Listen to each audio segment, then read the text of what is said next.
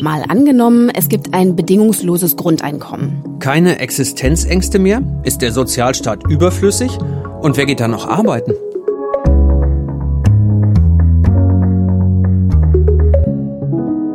Hallo und herzlich willkommen zu Mal angenommen, dem Zukunftspodcast der Tagesschau. Schön, dass ihr wieder dabei seid, wenn wir uns politische Ideen anschauen und wie sie sich auf die Gesellschaft auswirken. Heute das bedingungslose Grundeinkommen. Wir, das sind Justus Kliss und Vera Wolfskämpf aus dem ARD Hauptstadtstudio hier in Berlin. Ja, und wirklich aus dem Studio heute und nicht aus meinem Kleiderschrank wie letzte Woche im Homeoffice. Unser Thema heute haben sich ziemlich viele von euch gewünscht und deswegen ist unser Zukunftsszenario auch das. Jede und jeder bekommt vom Staat eine bestimmte Summe im Monat. Zum Beispiel 1000 Euro, egal ob er oder sie arbeitet oder nicht. Jetzt in der Corona-Krise machen sich ja viele Menschen große Sorgen ums Geld und da ist es nicht verwunderlich, dass das Thema bedingungsloses Grundeinkommen nochmal besonders aufkommt. Es gibt auch schon eine Petition, die genau das für ein halbes Jahr fordert und mehr als 400.000 haben schon unterschrieben. Wenn wir ein bedingungsloses Grundeinkommen hätten, könnten sich die Nachrichten der Tagesschau in Zukunft vielleicht so anhören. Seit es das bedingungslose Grundeinkommen gibt, ist Deutschland im europäischen Glücksatlas von Rang 9 auf Rang 4 geklettert. Die finanzielle Sicherheit gebe den meisten Ruhe und Zufriedenheit, erklären die Herausgeber der Studie. Bäckereien, Reinigungsfirmen und mobile Pflegedienste klagen über verschärften Personalmangel. Laut den Berufsverbänden gibt es seit der Einführung des Grundeinkommens deutlich weniger Bewerber für Schichtarbeit und körperlich anstrengende Tätigkeiten. Wegen des Coronavirus können ja gerade viele Kulturschaffende und Selbstständige zum Beispiel nichts verdienen. Und deshalb kommen auch aus ihren Reihen verstärkt Forderungen nach einem bedingungslosen Grundeinkommen. Schauen wir uns doch mal an, wie die Parteien dazu stehen. Also grundsätzlich wollen Grüne und Linke erstmal einen Praxistest, was das Grundeinkommen angeht. Die SPD diskutiert ein sogenanntes solidarisches Grundeinkommen, das allerdings an Bedingungen geknüpft ist, wie gemeinnützige Tätigkeiten. Und CDU, CSU, AfD und FDP lehnen ein bedingungsloses Grundeinkommen ab, also unabhängig von der Corona-Krise. Und auf die aktuelle Notlage hat die Regierung ja erstmal eine andere Antwort gegeben, nämlich äh, Kurzarbeitergeld mit Krediten und Überbrückungshilfen. Also was das bedingungslose Grundeinkommen angeht, das steht bei der Politik jetzt erstmal nicht ganz oben auf der To-Do-Liste. Aber es gibt tatsächlich schon einen kleinen Praxistest in Deutschland, nämlich den Verein Mein Grundeinkommen. Die sammeln Spenden und immer wenn sie 12.000 Euro zusammen haben, verlosen sie ein Jahr Grundeinkommen. Also man kann sich bewerben und kriegt dann monatlich 1.000 Euro, wenn man gewinnt. Wie viele haben denn schon so ein Grundeinkommen gewonnen? Der Verein ist seit 2014 am Start und hat rund 550 Leuten schon so ein bedingungsloses Einkommen gezahlt. Und mit einer von ihnen hast du gesprochen, Vera. Ja, Thais Bendixen, 26 Jahre alt. Sie studiert Geowissenschaften an der Uni Potsdam und trotz BAföG und Nebenjob hatte sie nie genug Geld, um auch mal was für schlechte Zeiten zurückzulegen. Und außerdem als Geowissenschaftlerin gab es für sie auch Exkursionen an der Uni, an denen sie nicht teilnehmen konnte, weil sie zu teuer waren. Also hat sie sich auf dieses Grundeinkommen beworben und dann im August vergangenes Jahr gewonnen. Und das hat für sie erstmal eins bedeutet. Erleichterung. Ich war, glaube ich, noch nie in meinem Leben so erleichtert.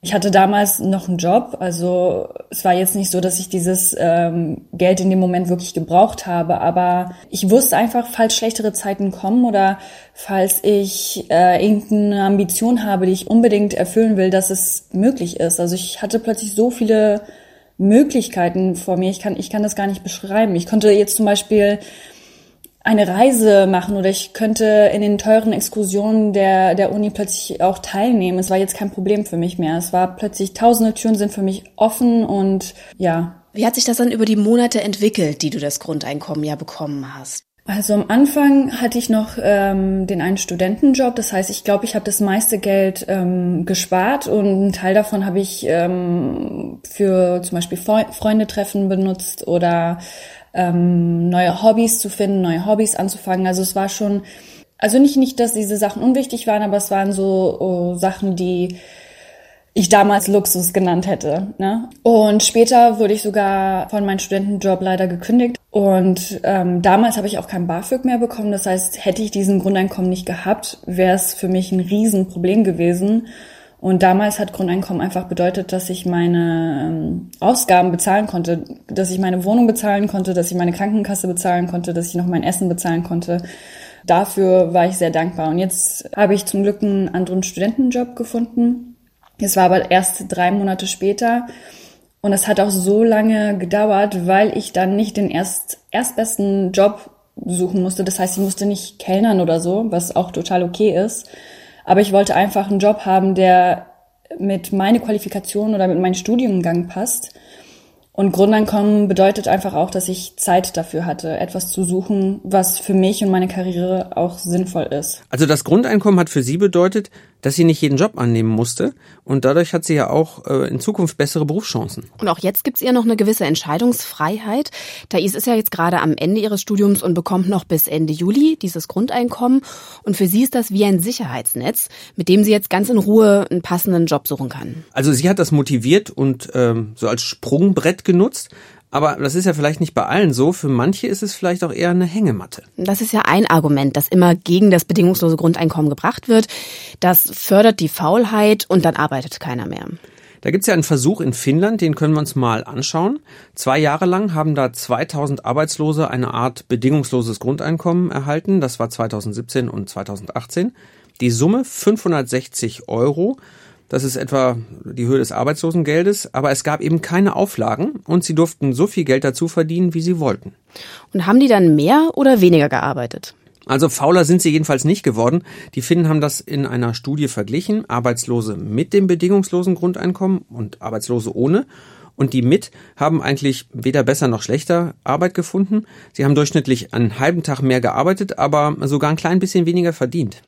Also hat sich mit dem Grundeinkommen eigentlich nichts verändert. Doch, sie fühlten sich nämlich durchweg gesünder und hatten weniger Stress. Die finnische Regierung hat das Experiment dann aber trotzdem beendet. Das hat nämlich für diese 2000 Menschen etwa 10 Millionen Euro gekostet. Es ist aber nur so bedingt aussagekräftig für das bedingungslose Grundeinkommen im weiteren Sinne, weil es eben wenig Geld war, nur für Arbeitslose und in einem relativ kleinen Rahmen stattgefunden hat. Aber vielleicht lässt sich ja doch für unser Gedankenspiel was ableiten. Also es greift jetzt nicht die Faulheit um sich ähm, und dafür ist es gut für die psychische Gesundheit, weil man weniger Stress hat zum Beispiel. Was das für die Arbeitsmoral bedeuten kann, das wollten wir genauer wissen von einer Psychologin, die Menschen befragt hat, die bei dem Verein Mein Grundeinkommen gewonnen haben. Joba Gierke heißt sie. Sie promoviert derzeit an der WHU Otto Beisheim School of Management und vergangenes Jahr hat sie ihre Masterarbeit an der Humboldt-Uni Berlin geschrieben und dafür eben das Grundeinkommen aus psychologischer Perspektive untersucht. Ergebnis, die Leute fühlen sich damit sicherer und unabhängiger. Und jetzt wollte ich von Joba Gierke wissen, was es genau bedeutet, wenn Arbeit und die Entlohnung dafür nicht mehr so eng miteinander verknüpft sind. Person, die ähm, ihre Arbeit jetzt gerade schon sehr gerne ausüben, Sinnhaftigkeit darin sehen, ja, werden das auch weiterhin ausüben. Also es gibt ja für die erstmal keinen Grund, ihre Arbeit dann sein zu lassen. Aber all für diejenigen, die ihre Tätigkeit vielleicht eher aus einer finanziellen Notwendigkeit heraus ähm, nachgehen, für die schafft es natürlich, ähm, ja, mehr Freiheiten. Und potenziell stärkt es eben die ähm, Arbeitnehmer dann auch. Also die haben eine stärkere Position gegenüber dem Arbeitgeber, der ihnen dann was bieten muss, dass sie trotzdem bleiben. Könnte sein, könnte sein, natürlich. Also ähm, wenn ich auf einmal in der Situation bin, dass ich sage, naja, ich habe 1000 Euro oder 1500 Euro, da die Summen sind ja immer unterschiedlich, über die man so spricht, auf Deutschland bezogen, ähm, dann gibt mir das natürlich Freiheit zu sagen, die Tätigkeit, die ich aktuell ausübe, ähm, unter den aktuellen Bedingungen möchte ich das so nicht mehr machen und mache es nur noch in Teilzeit. Und wenn ich mir das wiederum von einer anderen Perspektive her vorstelle, dann könnte es für die Berufe, die eine schwere Arbeit sind, die vielleicht auch gesundheitlich anstrengend sind, schwierig werden, demnächst Arbeitskräfte zu finden mit so einem Grundeinkommen, oder? Möglicherweise. Also wir haben ja durch die Automatisierung, Robotik, künstliche Intelligenzen haben wir ja auch neue Technologien, die möglicherweise einige Arbeit noch übernehmen können. Und in anderen Arbeitsfeldern, wo wir aber sagen, doch, da möchten wir aber gerne Menschen haben, sei es in der Pflege beispielsweise, da könnte es dann die Arbeitnehmerposition stärken. Dass sie zum Beispiel mehr Lohn bekommen. Genau. Oder dass man sagt, ich arbeite weniger oder dass die Arbeit, ähm, die Arbeitsbedingungen, die Rahmenbedingungen sich vielleicht verändern müssten. Wenn ich diese Sicherheit habe mit einem Grundeinkommen, ist es dann so, dass man eher die Freiheit hat, auch eine solidarische, bisher unbezahlte Arbeit in der Gesellschaft zu machen? Genau, das ist eine interessante Frage. Also die Frage ist ja letztendlich, gehen die Menschen vielleicht mehr ehrenamtlicher Tätigkeit nach?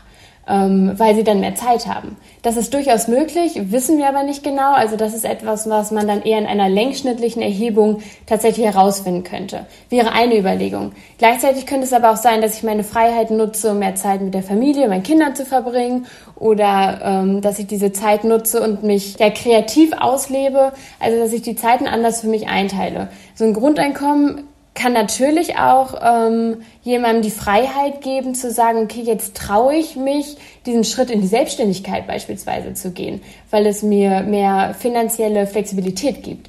Also auch das ist denkbar. Lioba Gierke meint also, der Mensch an sich ist nicht faul. Mit dem Grundeinkommen hätte einfach nur jede und jeder mehr Freiheit zu entscheiden, was sie arbeiten wollen, auch unabhängig von der Bezahlung. Und manche würden auch natürlich gerne mehr Geld verdienen wollen und schon deshalb arbeiten gehen. Aber sie hat ja auch gesagt, die harten Jobs könnten dann nicht mehr so beliebt sein. Mhm. Und wenn jetzt alle ein bedingungsloses Grundeinkommen erhalten, dann wird es für Unternehmen vielleicht schwieriger, Arbeitskräfte zu finden, am Fließband zum Beispiel. Deshalb habe ich mit dem Unternehmer Olaf Höhn von Florida Eis aus Berlin gesprochen. Der hat etwas mehr als 100 Mitarbeiter in der Produktion. Ich muss ein wenig ausholen, denn wir haben natürlich immer Probleme, äh, Personal zu bekommen. Und wenn wir natürlich ein bedingungsloses Grundeinkommen haben, dann habe ich persönlich Angst, obwohl ich es begrüße, muss ich so sagen, habe ich aber Angst, dass ich kaum noch Mitarbeiter bekomme, die motiviert sind für ähnlich viel Geld. Denn auch wenn wir mehr zahlen, wir sind ja fast bei 12 Euro, 11 Euro zahlen wir, also weit über den Mindestlohn. Das ist unser Problem. Die Motivation fehlt und die würde natürlich ganz klar kontraproduktiv sein, wenn wir ein bedingungsloses Grundeinkommen haben. Also da ist schon die Sorge, dass er keine Leute mehr findet, um das aufzufangen. Schauen wir uns nochmal die Wirtschaft insgesamt an. Da sind ja sehr viele skeptisch, wenn es für alle eine feste Summe vom Staat gibt, ob dann wirklich noch so viel geleistet wird. Hubertus Porschen ist promovierter Volkswirtschaftler und er führt ein Unternehmen für Software und eins für Beratungsleistungen. Und er glaubt, für unser Wirtschaftswachstum wäre so ein bedingungsloses Grundeinkommen nicht gut. Ich glaube, die Arbeitsleistung äh, würde in Deutschland sinken. Zum einen in der totalen Zahl, weniger Menschen würden arbeiten. Zweitens, äh, weniger Menschen würden in systemrelevanten Berufen arbeiten. Äh, unser Wohlstand basiert darauf, dass wir ein Produktionsland sind. Wir sind nicht umsonst Exportweltmeister, wir sind kein Dienstleistungsland. Äh, produzierende Berufe sind oftmals nicht die angenehmsten. Ähm, und hier stehen wir in einem Systemwettbewerb. Das heißt, wenn wir es nicht machen, dann macht es jemand anders. Und das würde sicherlich dazu führen, dass unser Wohlstand sinken würde. Und dann gibt es noch etwas, warum aus der Wirtschaft Gegenwind kommt, das Leistungsprinzip. Also wer mehr arbeitet, soll auch mehr verdienen. Das ist etwas, etwas, dem viele zustimmen in Deutschland. Das wird als gerecht angesehen. Und mit dem bedingungslosen Grundeinkommen würden ja erstmal alle, unabhängig von der Arbeitsleistung, zumindest die gleiche Grundlage kriegen. Ja, Gegenargument, viele Menschen leisten ja Arbeit, die sie aktuell überhaupt nicht vergütet bekommen. Also Kindererziehung, Pflege von Familienmitgliedern, Ehrenamt. Und mit dem Grundeinkommen gäbe es da zumindest mehr Gerechtigkeit.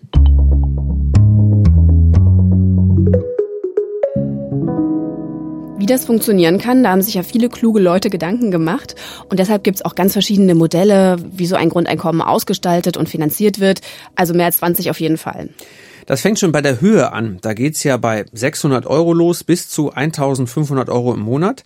Manche staffeln das auch nach Alter, also dass Kinder zum Beispiel nur den halben Betrag bekommen. Und auch bei der Finanzierung gibt es ganz unterschiedliche Vorstellungen, zum Beispiel durch höhere Steuern, die dann entweder beim Einkommen oder beim Konsum angesetzt werden. Und auch die Frage, wie dann der Sozialstaat aussieht. Also ersetzt das Grundeinkommen alle Sozialleistungen bis hin zu Rente und Krankenversicherung oder nur Teile davon, wie Kindergeld, Arbeitslosenversicherung und Wohngeld und so.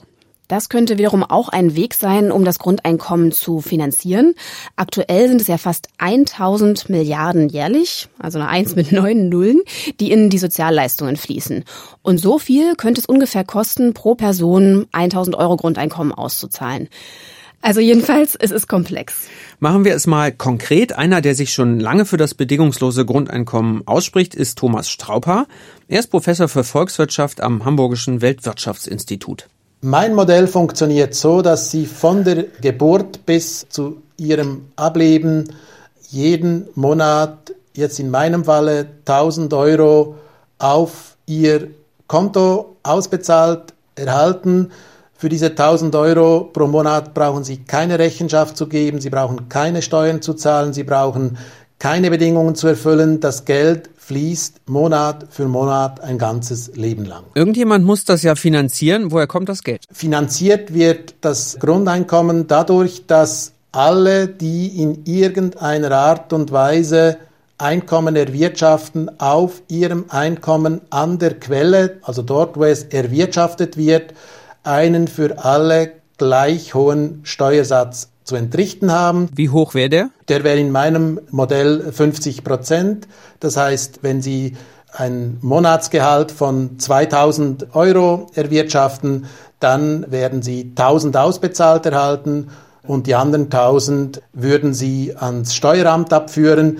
Und in dem Sinne kriegen Sie vom Steueramt die 1000 Euro Grundeinkommen. Das heißt, das wäre gerade so das Einkommen, bei dem sie sich selber finanzieren mit ihrem eigenen Einkommen, finanzieren sie sich ihr eigenes Grundeinkommen. Wer mehr verdient als 2000, zahlt ein. Wer weniger verdient, dem finanziert die Gesellschaft einen Teil oder auch alles, das gesamte äh, Grundeinkommen. Wenn wir jetzt wie in unserem Szenario angenommen alle ein bedingungsloses Grundeinkommen bekämen, gäbe es dann den Sozialstaat noch, wie wir ihn heute kennen? Es würde den Sozialstaat mit seinen heutigen Instrumenten nicht mehr geben.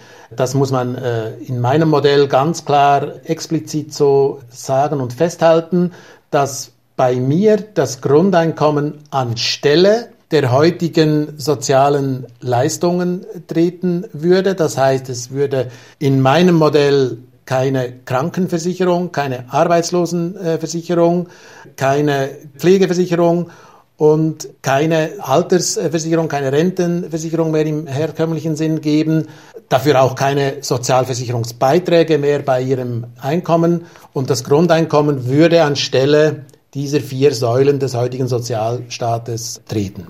Also Moment mal, alles, Rente, Krankenkasse und so weiter, muss man dann selbst von den 1000 Euro bestreiten. Ja, bei diesem Modell von Thomas Strauper ist das so. Also wie das gehen soll, wenn ich jetzt an Zehntausende Euro teure Krebsbehandlungen denke oder wenn jemand pflegebedürftig ist. Ja, es kann natürlich eine Krankenversicherung geben, aber das musst du dann alleine tragen. Mhm. Und ob das bei denen funktioniert, die nur die 1000 Euro Grundeinkommen haben, das ist schon eine Frage. Es gehen ja nicht alle Modelle so weit, also bei manchen bleiben Teile des Sozialstaats erhalten. Trotzdem erhoffen sich die Befürworter natürlich weniger Bürokratie, also dass man nicht für jede Leistung einzeln Antrag stellen muss. Und deswegen sind auch einige fürs Grundeinkommen. Sie sagen, es fällt dann diese entwürdigende Bittstellerei beim Amt weg. Das zum einen, aber zum anderen fallen natürlich auch die Verwaltungsaufgaben weg und da werden dann sehr viele Menschen ihren Job los, also im Sozialamt, teils im Finanzamt und auch im Jobcenter, also zumindest die, die mit dem Prüfen und Bewilligen von Sozialhilfen zu tun haben. Aber stattdessen könnten sie im Jobcenter mehr Zeit haben, sich um den Einzelnen oder die Einzelne zu kümmern und wie er oder sie dann äh, besser eine Arbeit finden kann oder sich weiterbilden kann. Und vielleicht ist in Zukunft auch der Anreiz für manche größer, sich was dazu zu verdienen. Heute werden ja Sozialleistungen mit den Einkünften verrechnet, da bleibt dann oft nichts übrig. Und wenn es ein System wäre, bei dem von jedem dazu verdienten Euro nach Steuerabzug dann noch 50 Cent übrig bleiben, dann könnte das ja schon auch mehr Motivation sein. Also wenn man über das Grundeinkommen spricht, kommt man um Zahlen nicht drumrum. Vera, kannst du noch ein paar vertragen? Ja, ein paar vielleicht noch. Also da gibt es ja jetzt viele, die wegen der Corona-Krise fordern, statt der ganzen Einzelhilfen einfach ein Grundeinkommen auszuzahlen. Gucken wir uns doch mal ganz kurz diese Summen an. Ja, also es sind rund 150 Milliarden Euro, die die Bundesregierung als Corona-Hilfspaket für Unternehmer, Selbstständige, Kulturschaffende und so weiter geplant hat. Okay, und ein halbes Jahr Grundeinkommen, also 1000 Euro für jeden oder jede, kostet 500 Milliarden Euro. Ja, das kann man jetzt nicht hundertprozentig gegeneinander aufrechnen, aber es wäre teurer. Und vor allem ungerechter, sagt Christoph Butterwegge, der ist Professor für Politikwissenschaft und beschäftigt sich seit Jahren mit Armutsforschung.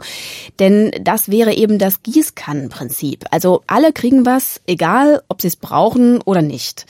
Und er ist eben dafür, dass nach Bedarf unterstützt wird. Also für ihn ist das auch eine Frage der Gerechtigkeit. Gerechtigkeit ist ja ein wichtiges Thema und ein entscheidender Punkt bei der mhm. Diskussion um das bedingungslose Grundeinkommen. Also wenn es das in unserer Zukunft gibt, bekommen alle die gleiche Summe, egal ob sie es brauchen oder nicht. Mm, und da ist mir in unserer Recherche auch was Interessantes aufgefallen. Also gerade die Fachleute, denen Gerechtigkeit und staatliche Unterstützung wichtig sind, die stehen dem Grundeinkommen eher skeptisch gegenüber. Weil sie eben sagen, dann kriegt jeder das Gleiche, unabhängig davon, wie viel Miete zum Beispiel man zahlt oder ob jemand einen speziellen Förderbedarf hat. Und es könnte noch andere gesellschaftliche Probleme mit sich bringen, befürchtet zumindest die Soziologin Anke Hassel von der Hertie School of Governance hier in Berlin. Es gebe nämlich dann keinen Druck mehr, Menschen aktiv in Arbeit oder Bildung einzubinden. Langfristig würden die sich von den gesellschaftlichen Prozessen einfach stärker abkoppeln, weil sie an dem Arbeitsleben nicht mehr so teilnehmen und auch am Schulwesen nicht mehr so teilnehmen, wie sie das bis jetzt tun. Und wir wissen aus einer reichhaltigen Forschung, dass die soziale Integration einer Gesellschaft wie der unseren ganz stark über die soziale Interaktion sowohl am Arbeitsplatz, aber auch in der Schule, in der Kita und in gesellschaftlich relevanten Orten sich vollzieht. Also ich glaube, wir werden eine ärmere Gesellschaft und wir werden eine viel stärker isolierte und auch sozial polarisiertere Gesellschaft werden. Also könnte ein bedingungsloses Grundeinkommen das Gegenteil von dem bewirken, was viele sich davon erhoffen. Also nicht für mehr Teilhabe, sondern sogar für eine größere Spaltung in der Gesellschaft sorgen. Aber vorhin haben wir doch auch gehört, also auch von der Psychologin, dass sich die Machtposition zum Arbeitnehmer verschieben könnte. Ja, weil man finanziell unabhängiger ist, kann man sich zum Beispiel einen Job mit einem besseren Gehalt suchen. Ja, es könnte aber auch anders kommen, weil auch die Arbeitgeber nicht mehr so in der Verantwortung stehen, meint zumindest die Soziologin Anke Hassel. Die Finanzierung des Lebens wird äh, durch eine andere Leistung, nämlich durch das Grundeinkommen, übernommen werden.